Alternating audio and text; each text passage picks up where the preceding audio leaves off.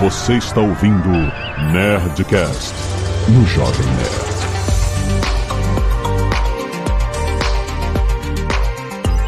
Landa, landa, landa, nerds! Aqui é Alexandre Antônio do Jovem Nerd. Em 2024 eu quero aprender a programar em Unreal. Que é C++, não é? Não é C, C, é algum C. É C alguma É, coisa. C++, era isso que eu ia dizer. Ah, não, mas sabe o que, é? Eu vou aprender a, a programar naquelas janelinhas visuais. Eu não vou escrever código. né? Eu não- É isso, essa é a tendência. É o começo, depois vem as drogas pesadas. Aqui é o Mário Solto, deve soltinho, e eu quero programar o sistema que o Jovem Nerd precisar depois que as telinhas não atenderem o suficiente. Aqui é Roberta Arcoverde e faz 16 anos que eu digo pra quem quer começar a programar, começa com JavaScript. Nossa. Olha aí. Aqui é o Fabrício Carraro da Alura e meu apelido é 007. Zero documentação, zero comentários e sete bugs. Piada velha de programador. Ah, caraca. Aqui é o Maurício Linhares e eu continuo tentando usar mais o chat GPT para fazer o meu trabalho. É isso mesmo que eu quero saber! Muito bem! Feliz ano novo! Estamos aqui em 2024 para mais um ano de Nerd Tech. E a gente vai inaugurar falando justamente sobre o que programar, como começar programação em 2024, o ano da virada humanidade versus AI. É isso, a gente vai programar ditando. Vamos voltar para ditar? É isso? Vamos programar, ah, eu quero um programa que faça isso e tal. O quanto que a inteligência artificial vai desempenhar um papel importante no ensinamento da programação e na programação em si. A inteligência artificial toca em muitos aspectos de muitas profissões, cada vez mais, mas agora, com programação em 2024, certamente a gente vai ver muita coisa nova sendo apresentada, sendo normalizada e normatizada. Eu quero entender como é o mundo da programação em 2024. Vambora!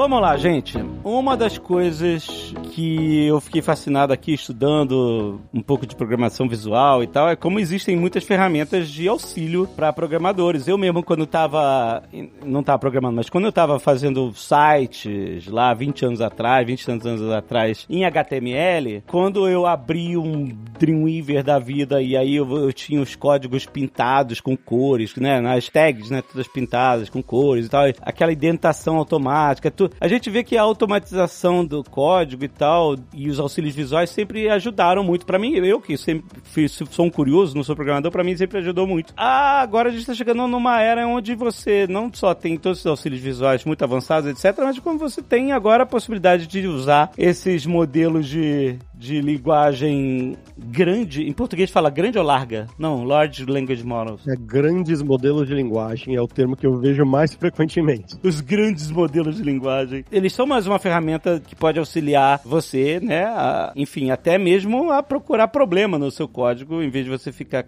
né, dando scroll down lá, relendo o código, etc. Quer dizer, me explica a diferença do que que tá valendo a pena, tipo assim, o que que a inteligência artificial vai mudar nessa, nesse ambiente para que eu aprenda a programar, sabe, já focado em algo que vai ser mais relevante pro futuro, porque tudo muda muito rápido, né? É, e Ué, outra eu- pergunta que a gente tem que responder até o final do episódio de hoje é: a profissão de programador ainda vai ser necessária? Porque é uma polêmica que o Ih. pessoal também fala, né? Vamos precisar de programadores Ó, ou não?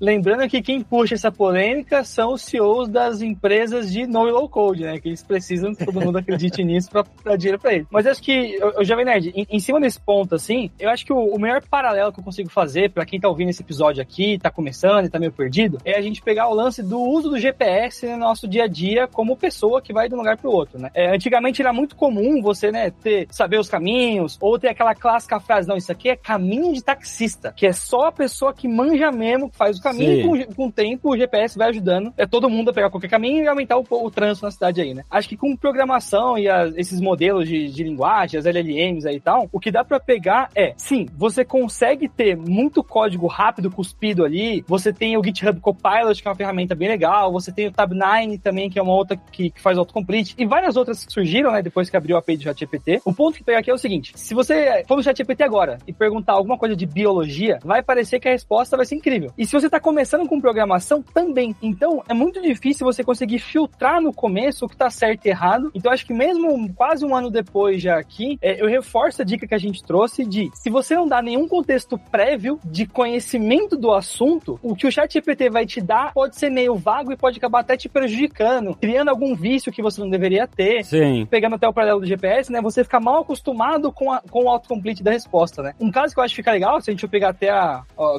o momento jabá do Alura misterioso aqui no meio, é o formato que você tem lá, se fazendo o curso com a Lure, por exemplo, né? Porque aí a IA vai fazer o autocomplete baseado no conteúdo do curso. Então faz mais sentido porque o modelo está treinado com a resposta que você está precisando naquele contexto ali, você está vendo o curso para pegar essa base. Então, hoje ainda não substitui você ter o conhecimento, né? Para você conseguir ter o um melhor ganho da IA, você precisa ter é, o conhecimento do que está fazendo. Por exemplo, para mim hoje que uso bastante o GitHub Copilot, não é no caso do Linhares ali que ele está tentando de fazer o trabalho por ele, mas muitas vezes quando você chega numa arquitetura de sistema que ela é padronizada, você acaba repetindo algumas estruturas nas camadas ali do sistema, que é uma coisa que você vai aprendendo com o tempo. E aí ter a IA ajuda ela a pegar o contexto do arquivo e te dá exatamente aquilo que você ia escrever. Mas repara, ela não tá codando, ela tá pegando parte do contexto que tá ali e tá só sugerindo. Tanto que muitas vezes essa sugestão vem errada, porque você, como dev, tem uma informação de negócio, tem algum detalhe que você não consegue deixar implícito ali no arquivo para o modelo conseguir se basear e sempre refinando a, a, resposta do melhor jeito possível, né? E às vezes não só de negócio, do, do próprio sistema da sua empresa, como os outros sistemas conversam entre si e tudo mais, são detalhes que fazem diferença aí na hora de fazer esse autocomplete. Mas aí é que nem você, tipo assim, eu nunca aprendi a dirigir. Aí eu vou andar num carro autônomo que dirige sozinho. Aí beleza, aí eu sei, tipo assim, eu sei falar pro carro, vai do lugar tal até tal. Aí de repente o carro começa a se comportar de alguma forma bizarra e você não sabe o que fazer. Tem um cone no meio do caminho.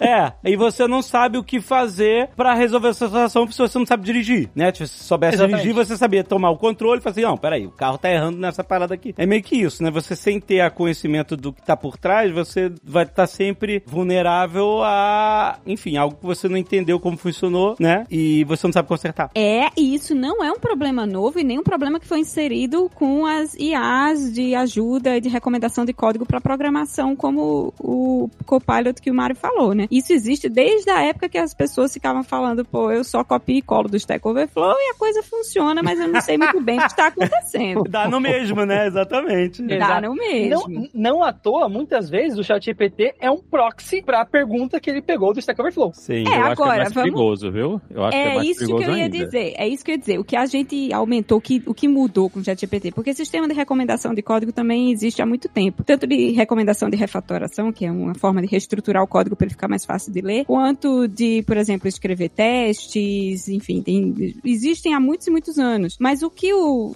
sistemas mais recentes que introduziram IA, né, generativa por trás, como o Copilot do GitHub e o Duet do Google, por exemplo, que eles trouxeram de melhor, é exatamente a revolução que o Chat GPT também trouxe, que é primeiro uma usabilidade, uma facilidade de uso, o que o tornou largamente adotado muito rapidamente para as grandes massas, e de fato o poder de sugestão que ele tem de entendimento de contexto que o Mário estava falando. Eu usando o Copilot hoje eu consigo fazer código muito mais rápido, especialmente em linguagens que eu tenho menos menos domínio, porque ao invés de ter que parar para procurar no Google, putz, como é que faz aquele negócio mesmo nessa linguagem que eu não conheço, o Copilot vai lá e já sugere para mim. E é, às vezes a sensação que você tem é que tá lendo sua mente, sabe? Tipo, putz, era exatamente isso que eu tava procurando. O risco que traz é, beleza, eu vou aceitar a recomendação que ele tá me dando, sem necessariamente entender, mas confiando que não tá vulnerável, confiando que funciona, etc e tal. Quando você tem uma certa experiência com programação, você consegue fazer isso diminuindo o risco. Quando você não tem, você vai estar exposto, é claro, a mais riscos de, enfim, tanto de segurança mesmo, né? Tá escrevendo código que não é seguro, quanto de escrever um negócio que no fundo tá bugado, que vai estourar lá na frente, ou que você não vai conseguir entender se tiver bugado, né? Porque, putz, tem um bug aqui. Aonde? Não sei porque não foi eu que escrevi o código, não saiu da minha cabeça a lógica, né? Eu tenho que primeiro entender o que ele faz para depois conseguir entender se tem um bug ou não. Mas eu acho que foi revolucionário. Em 2023, uh, ah, essas ferramentas já melhoraram muito de janeiro para dezembro, muito mesmo, consideravelmente, mas a gente tem que lembrar que o nome é Copilot piloto por um motivo, né? Ainda precisa se ter um piloto no domínio do negócio ali. É, mas a ferramenta não, não funciona assim, né? Ela diz pra você que essa é a solução e você vai, né? Eu acho que a, a grande diferença de você estar usando a ferramenta dessas pra um- uma coisa como Stack Overflow é que tem um diálogo, né? Você tem uma discussão, tem outras pessoas olhando o que é que tá acontecendo ali. A ferramenta não, a ferramenta ela diz na sua cara, essa aqui é a solução pro problema, né? Você sabe que não é a solução pro problema, né? Você diz pra ela, eu já, já, eu já tive diálogos com o GPT que eu disse, porra, bicho, não é assim que se resolve esse problema. Ele, não, é assim que se resolve esse problema. Eu disse, tá com caralho, né? Pelo amor de Deus, eu tô dizendo a você que não é assim, velho, que isso tá errado, essa porra tá Ô, errada. Maurício, E ele segue. mas metade dos programadores é assim também, né? Vamos É, combinar. tá só emulando, tá só emulando. É, trabalho. deve ser isso o problema, né? Então eu acho que é- isso é uma coisa que a gente tem que ter muito cuidado, porque dá pra você usar essas ferramentas no, no dia a dia pra fazer o seu trabalho, mas se você não tiver entendimento, né, do que você tá fazendo, a chance de você tá fazendo uma merda grande é muito grande também, né? Porque elas erram muito e elas têm muita confiança no que elas estão dizendo. Sim. É, tanto que de quando lançou pra cá, até indo um pouco nesse lance que eu comentei de ser um proxy, né? O próprio chat GPT, embaixo do chat, tá escrito hoje em dia, né? Que o chat GPT pode cometer erros, considere verificar informações importantes, e muitas vezes a, a resposta, quando ele pegou conteúdo que já tinha na internet, né? Então é isso, ele foi treinado com esse conteúdo que já tinha na internet, a resposta tem tendência a ser algo muito parecido, claro, com misturebas, de acordo com como você pergunta, de outras informações e tal, mas quando a gente fala até de, de coisa de segurança, por exemplo, né? Ele pode estar te dando a resposta, mas ele não sabe se no seu sistema alguma coisa antes está fazendo, por exemplo, a sanitização de um texto, que é você limpar possíveis é, SQL injections ou algum outro código malicioso que pode tirar vantagem de ser uma string que você vai estar avaliando ali no seu código e isso tá, ac- acabar trazendo um risco, assim, sabe? Quando a gente fala de você e- e estudar e ter esse conhecimento base, é o que você precisa para, usando o chat GPT, ter consciência de que se a resposta dele não te trouxe isso, você ainda assim deveria fazer esse outro ponto. Lembrando, a janela de contexto dele também é limitada, ele não consegue carregar o seu sistema inteiro e saber tudo o que está acontecendo também. É, e eu Sim, acho que e- a gente vai ter que se preocupar também, né, é, a partir de, de agora, é que a gente, essas ferramentas estão começando a ser testadas no mundo pós Large Language Models, né? Então a gente está começando a ver, né, o, o- a produção de, de conteúdo usando essas ferramentas soltas por aí e a gente vai ver problemas de segurança e invasão por causa desse tipo de coisa. O risco é grande, né? Eu acho, eu até diria que as pessoas não deveriam usar nada dessas ferramentas para fazer qualquer coisa relacionada à segurança da informação, porque a gente não sabe se essas ferramentas não já estão com o backdoor lá dentro, né, para ensinar você uma coisa errada, botar um parâmetro errado, né, fazer alguma coisa incorreta, né, que se você não tem entendimento de segurança, você vai simplesmente copiar e colar, né, como a Roberta tava falando aí, e abrir um buraco de segurança dentro da, da sua ferramenta, né. Então a gente tá chegando num, num novo mundo que é ainda mais complexo, né, do que o que era quando o ChatGPT apareceu.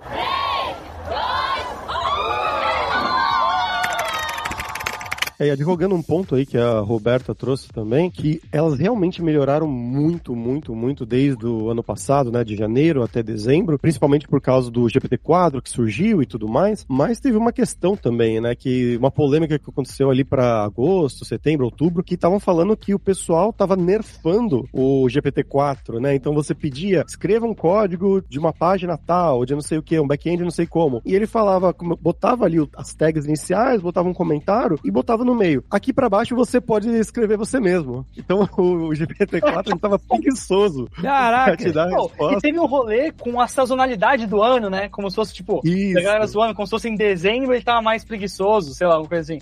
foi. Aconteceu isso realmente. Eles mediram, né? Que em novembro ele tava muito preguiçoso, aí em dezembro tava respondendo de uma outra maneira, respondia mais ou menos, né? Não lembro exatamente qual mês era exatamente, mas era algo nesse sentido. Então você tem que pensar quando você é uma pessoa que tá querendo entrar na programação, tá querendo se desenvolver na programação, que isso também pode acontecer no futuro, né? É mais provável que isso aconteça cada vez menos, até que isso era uma coisa que eles falaram que era realmente um bug, que eles perceberam que eles tentaram, acho que, economizar a banda lá, economizar os tokens. Eu ia perguntar isso, tinha cara disso, dele tentando, sabe aquele que você entra na página que tem um, um artigo e aí ele só loada até o início do artigo, se você quiser clicar pra ler mais, ele loada o resto, então estamos economizando aqui. Era exatamente isso. E eles falaram que era realmente um bug, que eles perceberam. E Isso já foi corrigido, na verdade. Ali no meio de novembro, se não me engano, dezembro, isso já foi corrigido. Então hoje tá tranquilo, tá codando o back-end inteiro para você se você quiser. Mas, claro, novamente, né? É bom você saber, como o Maurício, o Mário e a Roberto falaram aí, você tem que ter esse conhecimento por trás disso, porque depender de uma ferramenta dessa 100%, você pode quebrar a cara em um momento ou outro. O uso, né, dessas coisas, ele, ele vai ser, né, ele já é hoje e vai continuar sendo um, um, uma coisa essencial para quem trabalha com programação, né? Como o Roberto falou, é muito mais rápido você resolver problemas se você souber perguntar a ferramenta, né? Se você, ah, eu quero aprender uma nova linguagem de programação, ou eu quero fazer uma coisa aqui que eu não fiz ainda, você pergunta para ele, muitas vezes ele vai ter aquela solução ali feita para o seu caso de uso, que você vai estar tá mostrando seu código, você vai vai estar tá inserindo coisas ali que vai, vão dar um contexto melhor do que simplesmente dar uma procurada no Google, mas elas vão exigir que você saiba explicar o seu problema, né? E, e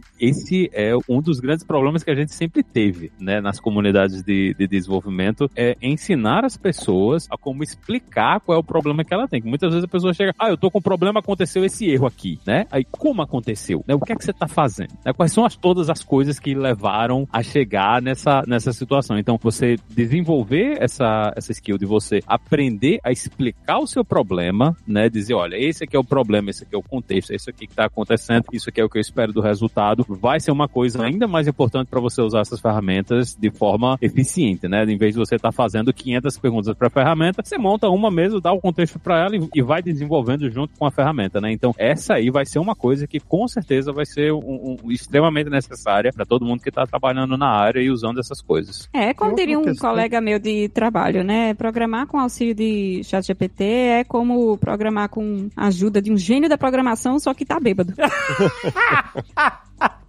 Excelente, é. Você tem que saber avaliar se essa resposta foi alguma coisa ou não, né? Tipo, você tá bêbado, vai pra casa, chat GPT. Mas aí eu quero perguntar pra vocês. Isso é pergunta super leiga, perdão. O que que eu tenho que saber? Porque, por exemplo, o chat GPT pode programar em qualquer linguagem que eu pedir? Ou não? Que você falou assim, ah, vamos, vamos programar já. Outro dia eu vi o vídeo lá daquela ponte japonesa, naquele game show que eles ficam sambando a ponte, parece coisa de Olimpíada do Faustão, e as pessoas caem da ponte, mas elas não caem, elas ficam sambando na ponte ponte se mexendo, elas não caem no abismo. E o cara botou assim o um meme, né? Quem cair da ponte tem que programar em Java. E aí as pessoas ficam, elas são derrubadas, a ponte tá indo pra um lado pro outro e elas ficam sambando e elas não caem.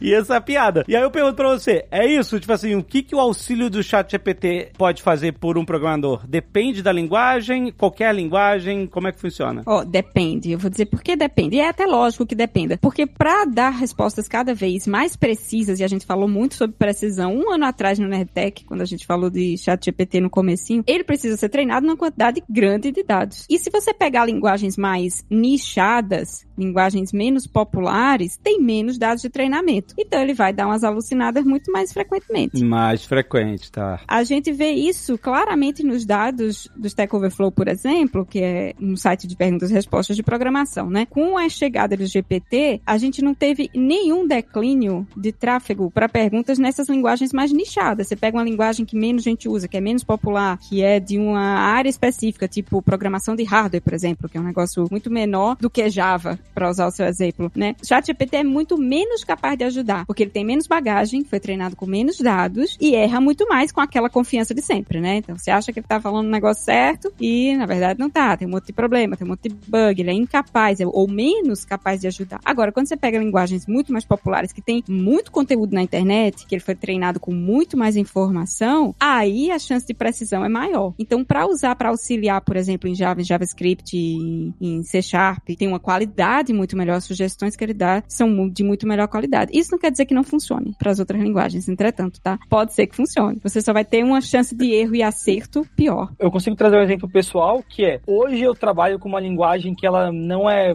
nem um pouco super hype assim, que é Clojure, né, que é baseado em Lisp, que é toda uma, uma outra vertente de linguagem, diferente das baseadas em C que a gente tem. Então, quando eu faço perguntas se eu tô estudando por fora, alguma coisa assim, é sempre um negócio meio vago, sei lá, não é tão simples quanto eu chegar, ah, faz para mim o jogo da cobrinha e ele vai me dar de certeza, pelo menos quando eu tinha testado no, no GPT-3, no 3.5 assim, não era uma coisa tão boa, porém, foi muito comum, sei lá, de eu estar tá ajudando alguém que tá começando a aprender e eu dar dica assim, ó, você que já sabe JavaScript, pega o código em JavaScript e pede pro ChatGPT traduzir para essa outra linguagem, pro, pro Clojure ou alguma outra linguagem mais diferentona, porque até a sintaxe é diferente, sabe? Declaração de variável e tal. E aí, quando você dá o exemplo com o contexto e pede para ele traduzir, as respostas são melhores. E aí vai muito no ponto que o Linhares e o Roberto trouxeram, né? Quanto melhor você consegue explicar o problema, dar contexto para a solução, melhor fica o output do ChatGPT. Eu consigo dar um exemplo também que talvez mais acessível para o público geral, que é de idiomas mesmo, né? Ele é uma empresa americana, OpenAI, e eles treinaram com muita, muita coisa em inglês. Claro que depois eles foram adicionando coisas de outros idiomas, e eles até mostram mais ou menos quanto tem de cada idioma, e tem também a tokenização, né? Como que os tokens são formados. Você consegue, por exemplo, ver com os dados que eles tinham liberado, acho que na saída do, do GPT-4 ou do GPT-3,5, agora eu não estou certo, mas que, por exemplo, para você gerar uma resposta, por causa de como eles fizeram essa tokenização em inglês, era cinco vezes mais barato do que gerar uma resposta em hindi, né? O idioma lá, lá da Índia. E também você via isso, né? Na, o pessoal quando estava usando ali para tradução mesmo, eu mesmo usando ali para russo, para polonês, que são idiomas que eles não conjugam só os verbos, mas eles conjugam também os substantivos, os adjetivos, enfim, é uma coisa que não vale a pena entrar aqui. Caraca. Mas você notava que tinha errinhos nessa conjugação final ali, porque eram várias possibilidades e dependia do contexto, e isso lá é para, sei lá, maio de 2023, estava num nível, e quando você testa agora, em janeiro de 2024, tá num outro nível muito melhor, mas lá você via que, tipo, o texto, sei lá, mil palavras, ficava 998 perfeitas e duas ali que você via com a conjugação, ele falou, ah, eu quero dois pão em vez de dois pães, algo nesse sentido, assim. Então, é, trazendo pro mundo real, vamos dizer, pro mundo das línguas faladas naturais, seria algo mais ou menos isso. Acho que uma coisa legal também que o pessoal brincava muito, né? O GPT não sabe fazer matemática, né? Não sabe fazer um mais um. Mas em vez de você, por exemplo, pedir para ele fazer um mais um, uma coisa legal de, de você fazer você pegar dado que está semi-estruturado, né? Tipo, você tem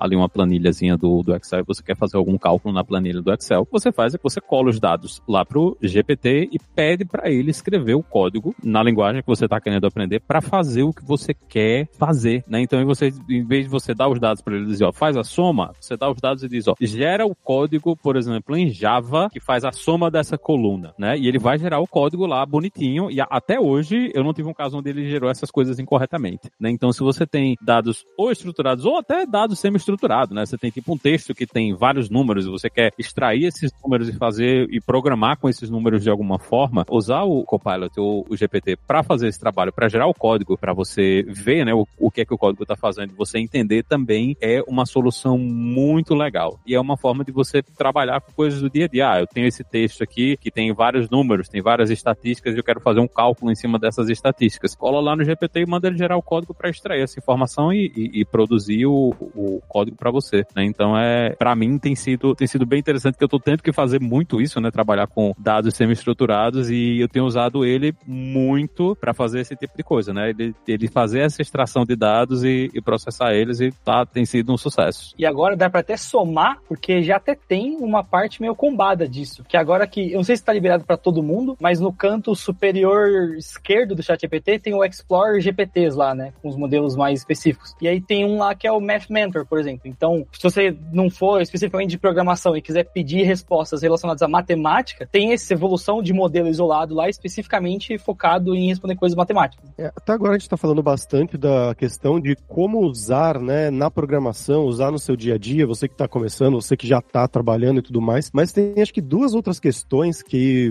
valem muito a pena ser faladas, que é a questão da, da educação mesmo, né, de como você aprender é, uma nova linguagem, mesmo qual linguagem aprender, e também como você usar essas ferramentas de IA, como o ChatGPT, o Bard e outras, no aprendizado. Porque uma coisa que muita gente falava no começo é você vai poder aprender qualquer coisa que você quiser com o ChatGPT, que era a mesma coisa que falavam sobre a internet, né? São as bibliotecas virtuais. Você vai poder aprender qualquer coisa com as bibliotecas virtuais. Não é verdade. Você pode. Você pode fazer uma pergunta e ele vai te responder. Mas puxando do, do ponto da educação mesmo, lá da, da base, do início, uma pessoa que não sabe nada de programação, ela não sabe nem que pergunta ela tem que fazer pro ChatGPT, basicamente, né? É, pois é, é verdade. Ela tem que falar, ah, eu quero aprender Java, como você falou, Alexandre. Eu quero aprender JavaScript, que é o favorito da Roberta. Uhum. Ok, ele vai te dar uma listinha ali inicial, ele vai começar a falar, você vai poder talvez tentar fazer essa conversa, vai ser mais fácil talvez do que seria você ficar caçando o link na internet, de alguma maneira, mas ao mesmo tempo, eu não acredito que isso vá matar os cursos, por exemplo, e nem, nem falando da Lura, tô falando em geral mesmo, né? Globalmente, eu não acredito que isso vai ser uma coisa que vai matar cursos de programação ou de qualquer outra coisa, porque o grande ponto isso é a, a curadoria da pessoa ou da empresa que escolheu aquele material, aquele método de ensino, né? Como passar isso de uma maneira didática ou não, que vai te ajudar no dia a dia. Sempre tem o, o ponto fora da curva, a pessoa anedotal que aprendeu a programar com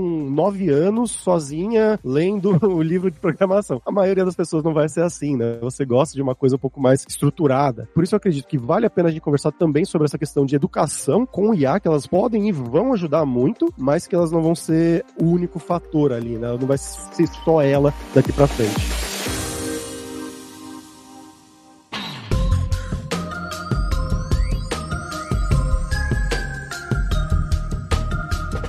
Vamos então começar. Vamos pensar, porque quem tá começando a aprender agora tá começando a aprender num mundo muito diferente do que todos vocês aqui começaram. A gente falou, esse grande auxílio que o ChatGPT e as Large Language Models vão trazer para essa atividade, eu chuto que isso pode ser um problema para juniors, entendeu? Porque, por exemplo, eu já vi alguns exemplos, mas ontem eu vi um vídeo novo de uma conversa de AI de um atendente, de, só que era de imóveis, falando com uma pessoa e era uma primeira camada de atendimento. Ele estava conversando super natural com a pessoa e no final, quando ela descobriu o que ela precisava, ela simplesmente, ah, deixa eu te mandar, né, para outro setor. E na verdade é isso. Você pegou uma primeira camada super básica de triagem e, aliás, isso já está automatizado há muito tempo, mas dessa vez agora está automatizado com uma conversa, né? E não com um menu é, genérico em voz, que a gente sempre ouvia e clicava nos botões. Mas de qualquer forma, esse tipo de automatização que vai entrando das camadas mecânicas e indo mais para as camadas intelectuais das atividades, que é o fato de você poder conversar com uma pessoa, no caso, eu imagino que ele vai infiltrando nas camadas iniciais da programação, no sentido de, tipo assim, cara, uma coisa que o Júnior faria, tipo, um dia inteiro, se a gente der um, ó, faz isso aqui. Hoje em dia, uma linguagem dessas, né, um AI dessas, resolve. Vocês veem isso? Vocês entenderam o meu exemplo? Vocês veem isso nas camadas júniores de programação? Disso ser, não um problema, mas de ser uma mudança de paradigma de como funciona a profissão. Eu acho que aumenta a produtividade do júnior, né? Não, a minha pergunta é, é oposta. É se aumenta a produtividade do intermediário e do sênior, quase que esvazia o júnior. É essa a minha pergunta. Um pouco, um pouco. É, é mas, mas, extremos, aí, né? mas aí você tem que pensar, eu acho que nesse caso também também a empresa. O grande problema do mercado de programação é que ninguém quer contratar júnior, todo mundo quer contratar sênior. Porque ninguém quer ter esse trabalho da formação Sim. da pessoa. Verdade. E esse problema, ele talvez ele possa ficar um pouco pior por causa disso, porque o pessoal vai começar a dizer, tá cheio de céu dizendo, ah, 50% dos empregados vão ser trocados pelo chat GPT, né? Aí você entra no, no site de uma grande montadora aqui dos Estados Unidos e eles, o atendimento é um GPT que não tem, não foi nem treinado, né, nas informações da montadora e, e a galera tá usando para fazer o uso do chat GPT com a montadora pagando a conta, né? Porque ali, tudo ali é chamada para API e o pessoal não tá usando para comprar carro, tá usando para fazer qualquer outra coisa, né? De pesquisa ali dentro do GPT. Então, eu acho que é, é problemático no, nesse ponto de vista de que as pessoas já não querem contratar, né? O pessoal que tem menos experiência, porque ele sabe que vai ter que fazer esse investimento de treinar um pouco mais. Mas se o modelo de educação ajudar essas pessoas para ter, criar esse entendimento de como é que a gente faz a pergunta, como é que a gente entende os problemas problemas, cria essa base né, de conhecimento que vai fazer com que a pessoa consiga usar essas ferramentas para entregar o trabalho de forma mais eficiente, eu acho que talvez seja um problema menor, né? Mas do jeito que eu tô vendo as discussões e o pensamento, né, do pessoal, principalmente dos executivos que estão aparecendo para falar que AI vai acabar com o emprego de todo mundo, acho que nesse no curto prazo talvez a gente tenha problema com isso, né? Porque vai todo mundo dizer, ah, isso aqui você pode soltar o GPT para fazer e na maior parte das vezes ele não consegue. A grande realidade é que até uma coisa que Mário falou, ele não tem contexto suficiente, né? A maior parte dessas ferramentas tem um, dois, três, quatro arquivos como contexto. Né? Eles não entendem do sistema, eles não entendem das outras ferramentas, eles não estão lendo o Gira, por exemplo, que é a ferramenta onde a gente explica, ah, é aqui que tem o caso, aqui que está dizendo como, como é que explica, como é que o GPT vai lá dentro do Gira, pega esses dados para resolver o que é que ele tem que fazer dentro do sistema, né? E qual é a consequência da mudança que ele tem que fazer dentro do sistema. Então, é difícil de você assumir que a ferramenta vai conseguir fazer tudo quando a gente tem várias outras variáveis que estão envolvidas, né? Ah, como é que faz o teste, como é que você faz um experimento. Muitas vezes você não vai, você, tipo, você não escreve a funcionalidade e essa funcionalidade entra em produção logo na hora, né? Você cria um experimento para validar se essa funcionalidade ela funciona corretamente mesmo em produção, junto das outras coisas, você vai rodando ela, vai abrindo ela para clientes devagar, para ver qual é a consequência, né, de você estar tá usando isso aí. Então eu acho que tem várias coisas além do código, né, que estão fora do código, que não estão visíveis ali para os arquivos que o GPT está abrindo, que ainda vão precisar de alguém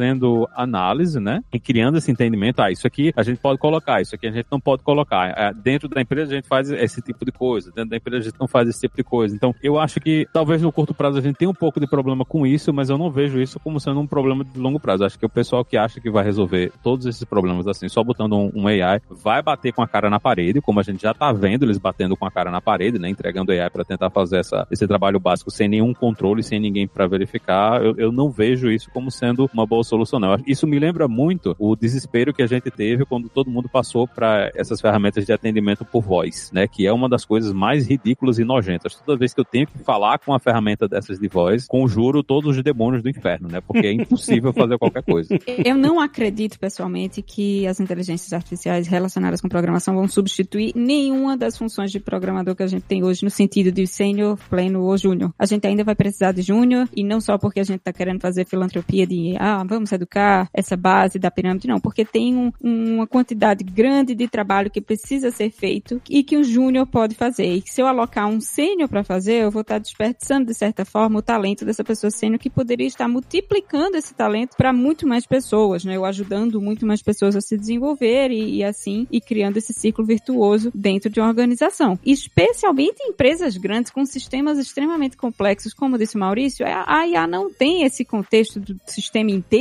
para saber se o código que ela está ajudando a fazer agora vai impactar de forma positiva ou negativa um outro sistema que está lá do outro lado da ponta do negócio que ela nem sabe que existe, né? Então você precisa de um ser humano para conectar esses pontos, você precisa ainda de um programador para, como disse o Maurício, ler o que tem que ser feito, né? Tipo, eu tenho aqui o meu gerente de produto, eu tenho a pessoa responsável pelo sistema que diz para mim que ela quer agora que eu implemente, por exemplo, recuperação de senha no meu sistema. O sistema não tem recuperação de senha, eu tenho que implementar a recuperação de senha. Eu preciso ainda de um ser humano para dizer assim, mas poxa, e se o usuário está com e-mail inválido? E se a recuperação de senha, a pessoa não clicar no link, passar dois dias, eu expiro o link, ou não sabe? Esse tipo de detalhe que um bom gerente de produto vai pensar, mas o debate com o programador é extremamente importante para chegar numa funcionalidade que é factível no tempo proposto, com todos os casos importantes cobertos e os casos que são só cosméticos deixados para depois, porque a gente tem um tempo para entregar. Enfim, toda essa conversa, debate, negociação que acontece no ciclo de desenvolvimento de um sistema é impossível de ser transferida hoje para qualquer ferramental de IA que a gente tenha. E é importante, qualquer pessoa que diga hoje que ah, a profissão de programador vai acabar nos próximos anos, realmente, na, na minha visão, não entende como funciona o ciclo de desenvolvimento do sistema em grandes empresas, né? Porque é indispensável que essa conversa aconteça, é indispensável que esses debates aconteçam, que essas negociações aconteçam, para que você tenha um ciclo de desenvolvimento saudável e sustentável,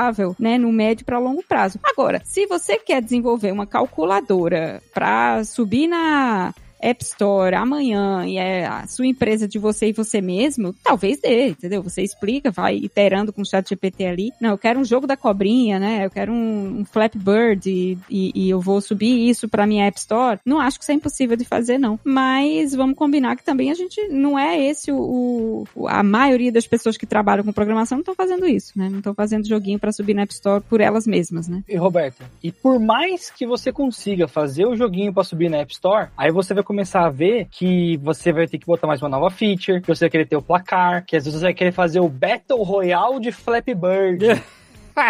E aí, e aí você começa a envolver o código do back-end, o código do front-end, essa parte de interação de socket, que já é um outro assunto. Então, vai se somando sempre a complexidade. E eu posso até falar aqui, a gente pode pegar um exemplo mais palpável, aquele termo, né? Aquele termo O lá, que ficou super famoso e tal. Eu consigo imaginar um jeito de fazer aquilo ali, plugando no, no próprio chat GPT para sugerir as palavras, e aí sempre você ter as respostas. Só que aí às vezes você vai cair no caso de que se você faz tudo no lado do cliente, você tá dando a resposta pra pessoa. Quanto trabalho de ficar perguntando pro chat GPT, eu imagino que essa pessoa não vai ter para reescrever o código, para botar no back-end, para colocar, para você conseguir botar isso no ar também. Acho que quando a gente fica empolgado com essas coisas, a gente sempre vai muito no, no imediato, né? Tipo, não, pô, isso aqui já substitui tudo. Mas tem toda uma cadeia de coisas em volta, tal como a Roberto e Linhares trouxeram aqui, que são impactadas e que você precisa, pelo menos, saber que existe e como funciona para usar melhor o chat GPT para te ajudar na operação. E esse desespero apareceu quando surgiram ferramentas CAD, também 20 anos atrás, né? Ah, agora ninguém vai programar porque todo mundo vai só arrastar a caixinha para um lado para o outro. Ninguém vai fazer HTML porque o Dreamweaver você arrasta e, e pinta as coisinhas e o front page. Então a gente passou por várias fases também que a gente achava que não íamos mais precisar programar ou que o Júnior ia perder a, a função, né, dentro do, do, universo de desenvolvimento de software e não, não foi acontecendo. Então eu, eu tenho um pouco, eu sou um pouco cética ainda. Não, e no fim aumentou a produtividade, né? No fim a, a história, eu lembro da primeira vez que eu vi uma pessoa programando no Delphi, eu fiquei sem acreditar. Eu disse, como assim o banco de dados já está carregado e dá para ver todas as informações aí na tela, né? Para mim aquilo ali foi incrível, um negócio assustador e isso hoje é padrão, né? É assim que a gente escreve essas ferramentas, é, o nível, né, que a gente trabalha hoje é muito mais alto do que o nível que se trabalhava há 10, 20 anos atrás e a gente está subindo em cima dessas abstrações, né? Essa, essa é a grande, acho que é a coisa mais legal da programação. O pessoal fala, ah, não, você programa nessa linguagem de baixo nível que você vai ficar perto do hardware. Você não vai ficar perto do hardware. A gente não tem a menor ideia do que está acontecendo dentro do hardware. O que o código que você está mandando para o hardware é uma mera intenção. O que o hardware vai fazer com o seu código aí tá, é da cabeça de cada hardware que você está rodando, né? Cada processador vai fazer um negócio diferente, uma, cada placa de vídeo vai fazer um negócio diferente. Você está dando uma intenção, você não está perto. E essa é a beleza da programação. A gente tem várias camadas de abstração, né, aí por cima, para fazer tudo isso funcionar, para que todos os computadores que imagina, seu computador, o seu programa, né, que está rodando no seu computador, ele muitas vezes ele não sabe se você está rodando no SSD, não sabe se você está rodando num cartão SD, não sabe se você está rodando num disco rígido, né, magnético desses que ficam rodando mesmo. Então, tudo isso são coisas que ajudam a gente a ficar mais produtivo, que a gente não precisa se preocupar com todos os detalhes, né? E o caminho da programação é sempre esse, é você subindo mais o nível para que você se preocupe menos com os detalhes do que está acontecendo embaixo, para você conseguir escrever mais e produzir software mais rápido, né? Então, eu acho que a, a tendência é que a gente fique mais produtivo, né? Que a gente consiga usar essas ferramentas para produzir software melhor e mais rápido, mas isso não remove a necessidade de você entender o que você está fazendo, né? Entender o que é que aquele código que a ferramenta produziu, né? Tá fazendo e como é que isso aí vai impactar no sistema, né? E nos sistemas em conjunto, que hoje dificilmente a gente trabalha num sistema só, né? A gente está sempre trabalhando em grandes grupos de sistemas, como essa mudança vai funcionar dentro deles. Então, esse trabalho é muito difícil de uma ferramenta que só vê o código fazer, né? Então, esse trabalho vai continuar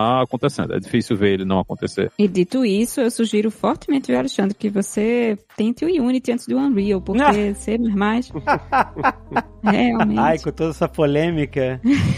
Não, é que é uma linguagem mais difícil de, de, aprender. Ou você pode tentar também o Construct 3, que você consegue só ir arrastando e soltando e tá mais próximo do seu desejo inicial nesse podcast. Olha só que bonito. Eu mostrei aqui o, o Unreal pra Pícola e eu falei, vamos fazer um jogo do Gilbert juntos. Aí ela se empolgou.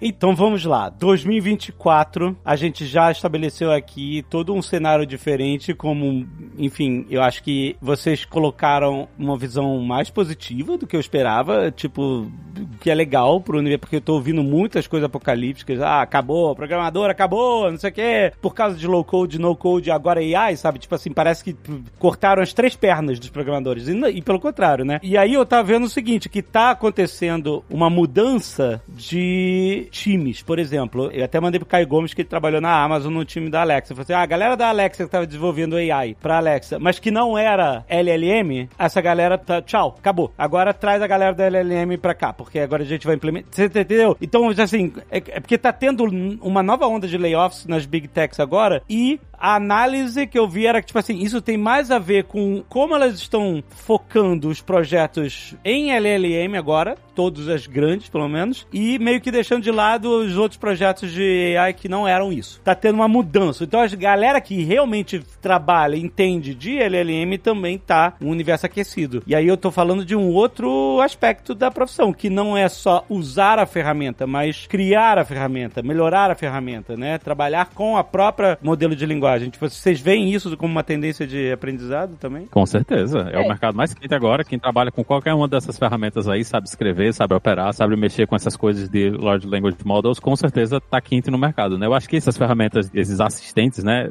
eles são um fracasso desde que eles surgiram, né? Nenhuma dessas ferramentas era lucrativa para as empresas. Elas foram um grande fracasso. Eu acho que as pessoas, acho que a gente não descobriu ainda como é que faz o uso dessas ferramentas e a experiência de usar todas elas é uma merda, né? Eu não sei se alguém gosta de usar. Eu não tive boas experiências com nenhuma delas, né? Elas me lembram mais uma vez esses malditos autoatendimento por voz, que a ferramenta nunca entende o que você está dizendo, né? E ela sempre responde errado. Mas tem a, a grande questão que essas ferramentas eram assim porque é muito mais barato fazer assim. Dá para colocar um Large Language Model para responder essas perguntas do dia a dia nesses assistentes? Tá. Vai acontecer? Agora não, porque é muito caro você rodar essas coisas, né? E a não ser que alguém queira perder muito dinheiro fazendo uma coisa dessas, eu, eu não acho que a gente vá ver esses large language models entrando desse, dentro desses assistentes. Mas em termos de carreira, com certeza, seguir em AI agora é um, ótimo investimento para sua carreira. Vai ser muito difícil de isso não seguir quente no futuro, né? Acho que a- as ferramentas estão explodindo, a- o investimento nessas ferramentas está explodindo também, então tem muita startup, muita empresa entrando no mercado aí para fazer isso e, e com certeza é uma área ótima para você investir seu tempo agora. Eu entendi certo? Você falou que os Large Language Models não vão para os assistentes? Agora não. No preço que eles estão hoje para operar, eles não, não são economicamente viáveis para Eu rodar no assistente você sobre pergunta. isso, Maurício. Você tá falando de consumo de máquina, tipo assim, processamento mesmo? É, porque você não, você não quer que uma ferramenta dessa esteja respondendo que horas são, como é que faz o setup do alarme. Não, então, mas você não pode criar uma camada,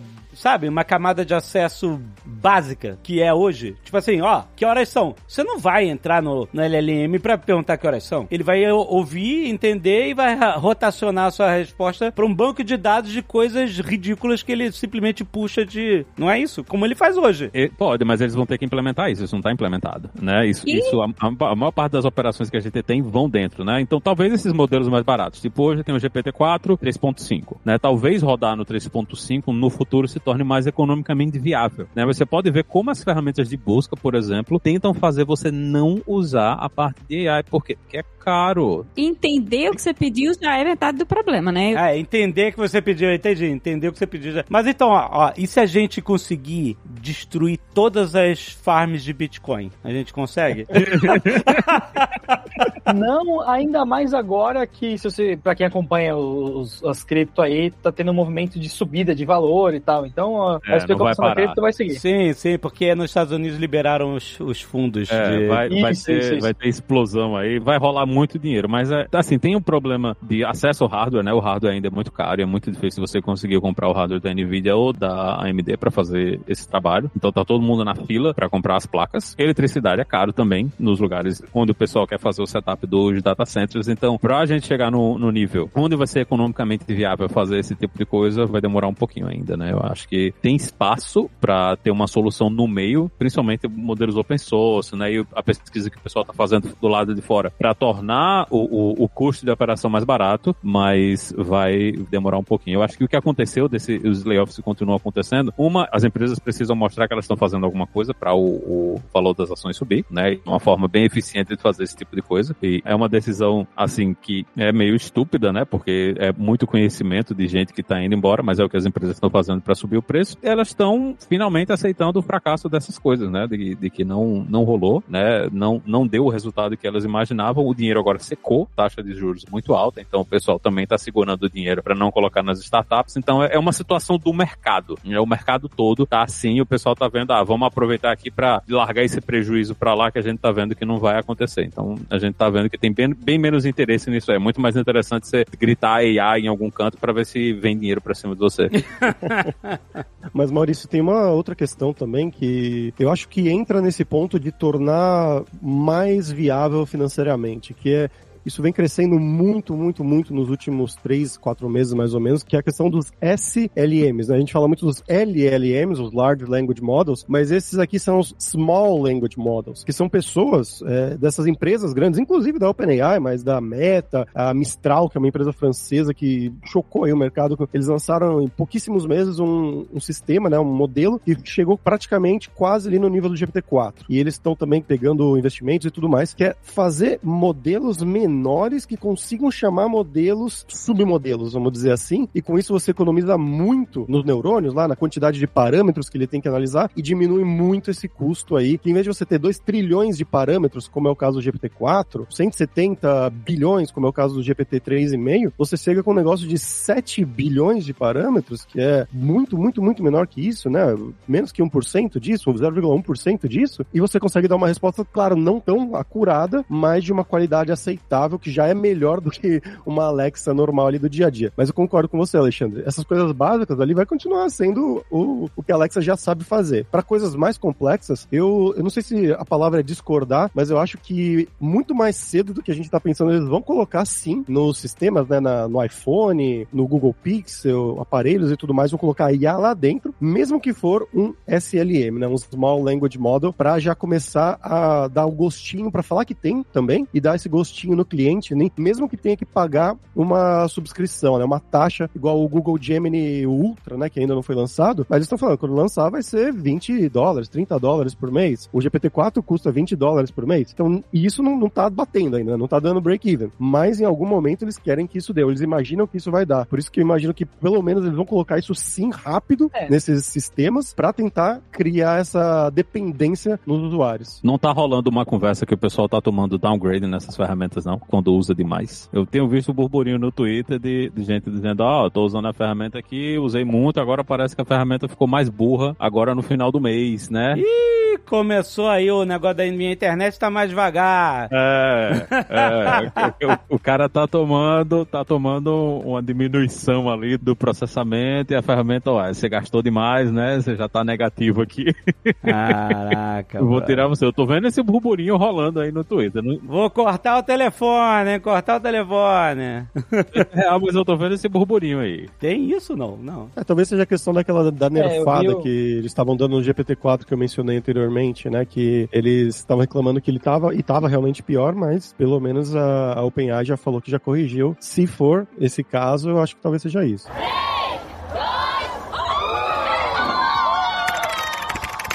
Pessoal, Mário, Maurício, Roberta, uma pergunta aqui de, de curioso mesmo. O Fabrício, de, sei lá, 15 anos, 18 anos, 21 anos, 30 anos, 40 anos, que tá começando a programar hoje, ainda é JavaScript? Como vocês começariam em 2024? Eu sustento, eu sustento JavaScript, mas por quê? Pra ser bem rápida. Mesma coisa que tornou o ChatGPT tão bem sucedido, né? É a interface fácil de usar, né? Você facilita que aquilo seja adotado por muitas pessoas, porque o setup inicial é muito simples, é entrar num site e digitar um negócio numa caixa de texto. O, a grande sacada de por que, que JavaScript eu acho um- uma boa linguagem para começar é que todo mundo pode começar a brincar com ela agora no seu browser. Você não precisa instalar runtime, você não precisa instalar IDE, você não precisa instalar compilador, nada. É só começar a executar no browser. Então, o, o, início, né, o salto inicial, ele tem uma, uma curva de aprendizado diminuída, né, atenuada, porque você já tem, se você tem um computador que tem um browser, você tem uma forma de executar JavaScript dinamicamente na hora, começar a escrever 2 mais 2 e ver quanto que dá. É, essa parte inicial realmente é muito mais fácil. E a outra questão é que também hoje a gente tem JavaScript rodando em front-end, em back-end, então nem, nem limita a sua progressão de carreira, né? Você consegue fazer, usar pra qualquer coisa. Então eu sustento. É, eu acho que não tem o que dizer, eu não. Viu? sustento também. Não, não tem, não, tem, não tem nem comparação, não. A gente gravou um Hipsters um, um dia desses com o pessoal de Ruby, que é uma das minhas linguagens favoritas, e eu gostaria muito de dizer, né? Ah, vai aprender Ruby, que tem um mercado massa, tem muita ferramenta legal, mas é 2024 e não tem um jeito fácil de, de você rodar Ruby no Windows, né? O pessoal da- no podcast, não, a gente vai fazer uma solução com Docker, não sei o que. Eu disse, bicho, imagina a primeira experiência de programação da pessoa, ela vai ter que instalar um Docker na máquina que exige administrador, e aí vai ter que rodar container, um negócio de... Pior, Bicho, pra não você, tem condição, velho. Você vai ter que instalar o Hyper-V e mudar uma configuração da sua placa-mãe, é uma merda. Minha nossa senhora, velho, não tem Vai no JavaScript mesmo, ó, que já tá aí, tá pronto, você roda na hora. Depois você vai para as outras linguagens, mas começa no JavaScript mesmo. Mas, Fabrício, sua opinião? Eu tô aqui só acompanhando os especialistas. Ah, o Fabrício é da opinião que você tem que estudar na Lura. que você vai aprender tudo isso na Lura, meu amigo.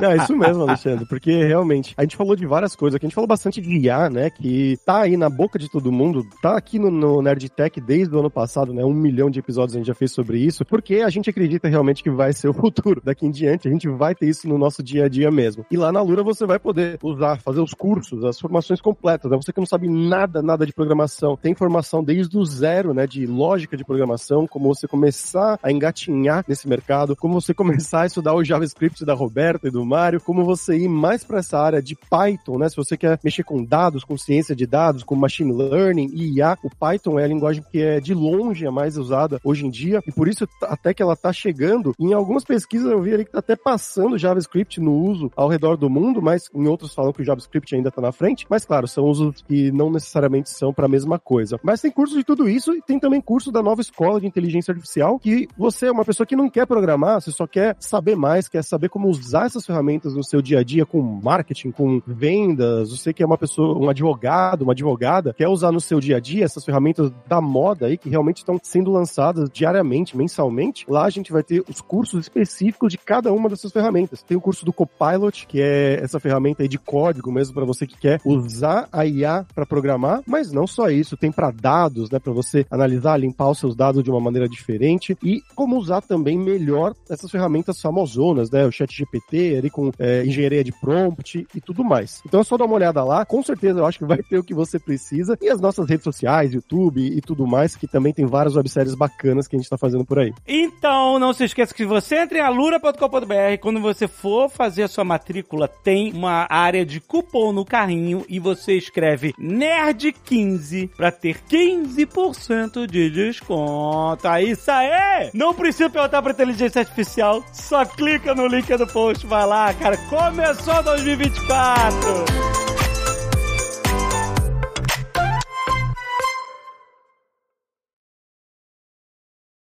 Este Nerdcast foi editado por Radiofobia, podcast e multimídia.